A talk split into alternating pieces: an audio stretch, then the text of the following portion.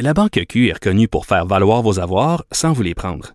Mais quand vous pensez à votre premier compte bancaire, tu sais, dans le temps à l'école, vous faisiez vos dépôts avec vos scènes dans la petite enveloppe. Hmm, C'était bien beau. Mais avec le temps, ce vieux compte-là vous a coûté des milliers de dollars en frais, puis vous ne faites pas une scène d'intérêt. Avec la Banque Q, vous obtenez des intérêts élevés et aucun frais sur vos services bancaires courants. Autrement dit, ça fait pas mal plus de scènes dans votre enveloppe, ça. Banque Q. Faites valoir vos avoirs. Visitez banqueq.ca pour en savoir plus. Antoine Robitaille. Il décortique les grands discours pour nous faire comprendre les politiques. Là-haut sur la colline. C'est pas moi qui dis ça, c'est mon tonton Thomas. C'est pas moi qui dis ça, c'est mon tonton Thomas. Y a sa barbe qui pique un peu, y a des grosses taches sur son bleu, mais tonton l'air de rien a de l'or dans les mains. Mais tonton l'air de rien a de l'or dans les mains. Et bonjour, Thomas Mulcair. Salut Antoine. c'est pas vendredi, mais c'est tout comme notre barbu, notre Eh oui. tonton Thomas, accessoirement collaborateur à la Joute et chroniqueur au journal. On va te lire demain, je pense bien? Ben oui, ben oui. Reconfinement à Québec, Lévis, Gatineau, euh, nous, euh, c'est la déprime un peu ici à Québec. En plus, il, vient, il tombe de la neige. Puis euh, de la neige Ah. qui peut même pas être skiée, mon cher. Donc ça, c'est, c'est déprimant dans ce temps-là. Qu'en penses-tu de ce reconfinement-là là, du gouvernement Legault? Je pense qu'il n'avait aucun autre choix. Si on regarde la quantité de cas et le, le nombre de variants qui se, étaient en train de communiquer dans la région de Québec, écoutez, dans un gymnase, ils ont eu plus que 60 cas. Oui. Et tout d'un coup, ça, ça se répercute dans des, euh, dans plein de milieux de travail. Donc, c'est ça, faire boule de neige. Donc, ils n'avaient pas le choix euh, que, que de dire que c'était fin. Puis ça aurait pu tomber sur une autre ville. Il y a quand même une chose, c'est-à-dire dans la grande région de Montréal, on- est en train de vacciner et vacciner et vacciner euh, non-stop depuis quelques semaines maintenant. Donc, on est rendu à des centaines de milliers de personnes qui ont quand même un petit peu d'immunité. On a, on a plus d'éclosion dans les CHSLD. Donc, peut-être le fait d'avoir baissé la barre et donné plus de vaccins à- dans la grande région de Montréal a aidé. Mais l'inverse, c'est qu'à Québec, ils ont ouvert les gyms, par exemple. Et ça, je- honnêtement, c'est un call que j'ai jamais com- com- compris. Mhm. À quelques semaines, à quelques semaines près, ils, auraient été de l'autre côté de l'immunisa- l'immunisation. Il n'y Ben aurait oui. pas eu de problème. Puis dans quel, puis déjà, les gens peuvent aller dans les parcs, ils peuvent aller dehors un petit peu jusqu'à 9h30. Donc, avoir ouvert les gyms, c'est quelque chose que j'ai absolument pas compris. J'ai un bon copain qui est très gym, là. Et lui, c'est genre cinq jours semaine. Et il y allait dès qu'ils ont ouvert à Montréal, puis il m'écrivait des courriels. Il me dit, ça n'a aucun bon sens. Personne ne respecte la distanciation. Personne ne porte le masque convenablement. Il dit, j'ai commencé, je suis allé une couple de jours, j'ai, décidé d'arrêter ça. Ça n'a pas de sens. Je vais attendre encore. Donc, on, on- je sais que ce sont des lieux communs qu'on se répète, mais c'est vrai qu'il y a de la lumière au bout du tunnel. Oui. C'est c'est Moses de vaccins qui tardait à venir, puis on avait des délais, puis des ci, puis des ça. Tout d'un coup, il y en a plus qu'assez. Alors, allons-y. Dans quelques semaines après, la moitié de la population va être vaccinée, puis ça va complètement changer la donne. J'es- Entre-temps, on j'ai- peut pas ouais. se permettre des... des J'espère qu'on n'aura pas la mauvaise nouvelle, Tom, de, de l'Arizona. Je sais pas si tu as vu l'article sur euh, le nouveau variant qui pourrait résister au vaccin, en tout cas. C'est ça, ça l'enfer dans cette histoire-là. Ouais. On, on c'est un autre lieu commun. On est en terrain inconnu. inconnu. On n'a jamais vécu ça. Donc, on apprend au fur et à mesure, mais d'après les meilleures informations quand même, on a beaucoup de gens qui sont immunisés maintenant, puis qu'on continue. Euh, ça n'a pas de sens. Puis bon, pour- moi, j'ai reçu l'AstraZeneca, qui maintenant, on y, ah non, il faut pas celui-là, tel groupe d'âge, tel groupe d'âge. Mais Karim, qui nous donne, pour ceux d'entre nous qui l'avons eu, qui nous donne notre deuxième dose, puis la suite d'attente. Moi, je dirais absolument pas non à le recevoir. Puis si quelqu'un me demande, je dis, va te faire vacciner. Même avec AstraZeneca, même si c'est pas le plus performant, parce que ça donne Ouais. quand même une chance de ne pas avoir les pires effets de, de COVID-19.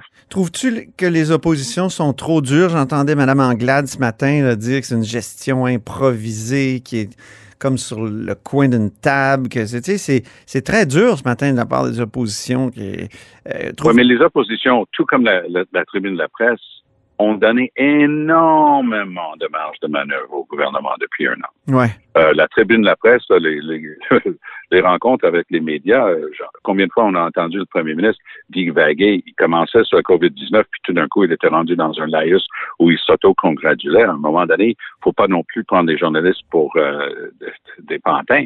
Et donc, avec euh, les oppositions, ils ont fait super attention, mais les dernières semaines ont été un peu troublantes. Mhm. Donc, dans, dans le bilan positif du gouvernement, bravo, ils ont réussi à vacciner beaucoup de gens très rapidement. L'organisation, bravo, ça marche. Et, et qui continue. Ça, on va dire les vraies choses. Mais d'un d'un autre côté, ouvrir les écoles puis les gyms alors qu'on est en pleine troisième vague, ça s'explique très mal. Ouais. Parlons de Denis Coderre maintenant, euh, cher Tom. Que penses-tu de ce retour qui, qui a l'air d'être planifié comme du papier à musique? C'est littéralement planifié comme du papier à musique. Et euh, il y a un certain Monsieur Streliski, le papa d'eux, euh, qui est un de ses, euh, un, un des- de ses chefs d'orchestre. Monsieur, Ben, je l'ignorais. Ah oui, OK. Ancien chroniqueur au devoir, entre autres, oui. Ben oui. Et donc, ça, c'est un de ses proches collaborateurs, qui fait partie de son comité central. Écoutez, il est très préparé, il est très baqué par la bonne vieille gang qui a toujours été là pour essayer de prendre le contrôle de l'hôtel de ville. ça m'a fait tellement sourire. Et il fait des, il fait des sorties, il dit, ah oui, mais j'ai vraiment changé. Ben, comment ça? ben, j'ai per- j'ai perdu du poids puis je suis plus arrogant comme avant. Ah ouais? Euh, on, va voir ça à, à, à l'usure. Moi, je, je porte bien mon, mon nom de Thomas dans ce temps-là. Oui. J'ai besoin d'être con- convaincu euh, que Denis Coderre a vraiment changé. Puis, entre-temps, la ville a changé énormément. Et la pandémie n'a pas aidé.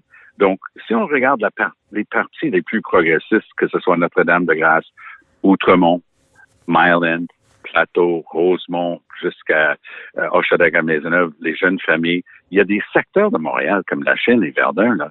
Coderre ne touchera absolument pas à ces secteurs-là. Ah non? Ça, c'est bien établi. Ah non, ça, c'est, ça, c'est Valérie Plante euh, qui a mis son drapeau dessus, puis elle a des équipes très fortes en place, puis elle est soutenue par les ONG, par les syndicats. Donc, elle a une base de gens qui vont non seulement voter, mais qui vont l'aider à s'organiser. Coder a un souvenir de comment il était, puis son premier réflexe et son ancien réflexe. C'est-à-dire que j'ai regardé dans The Gazette cette semaine Peter Trent, euh, l'ancien Oui. euh, maire, maire de Westmount, que Madame euh, Plante a nommé euh, au conseil d'administration de, de la Société des transports de Montréal. C'était très intéressant.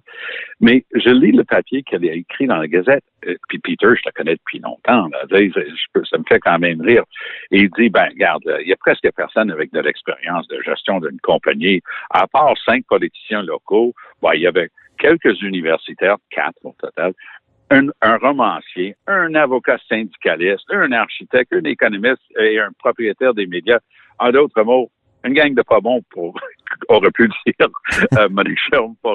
Mais ça, c'est la gang de Denis Coderre. Il a toujours frayé dans ces milieux-là, les, puissants, les riches.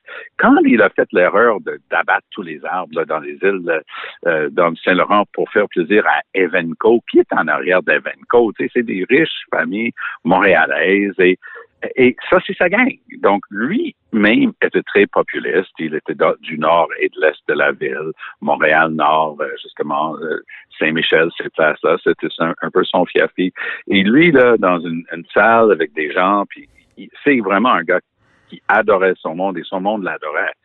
Mais Ouais. ce que je peux dire qu'en qu- en quatre ans, euh, Valérie Plante a réussi à démontrer que sa vision, son projet à Montréal, son équipe euh, a vraiment de l'étoffe euh, pour. Je t'écoute, je t'écoute, puis j'ai du mal à, à imaginer que tu vas fonder ton propre parti, pas d'argent pour le stade dont tu nous as parlé la semaine passée. Ben, moi, pas, pas pour le stade de baseball, mais ce qui était très intéressant, Mais- j'ai entendu le même Denis Coderre faire euh, une conversion. Il est tombé de son cheval sur le chemin de Damas ah oui? parce que tout d'un coup, il voulait plus d'argent pour le stade. Alors là, c'est une autre riche famille montréalaise, les Bronfman pour les nommer. Les autres, c'était les Molson. Puis Ben, on parlait de Peter Attends, attention, euh, non, il a dit, on va attendre après la pandémie. là. Exactement, Ouais, exactement. ça. Mais, mais, mais la seule chose qu'il voulait que les gens retiennent, c'est pas d'argent pour le baseball, parce que c'est indécent de donner de l'argent du public pour un sport joué par des millionnaires qui jouent pour des milliardaires.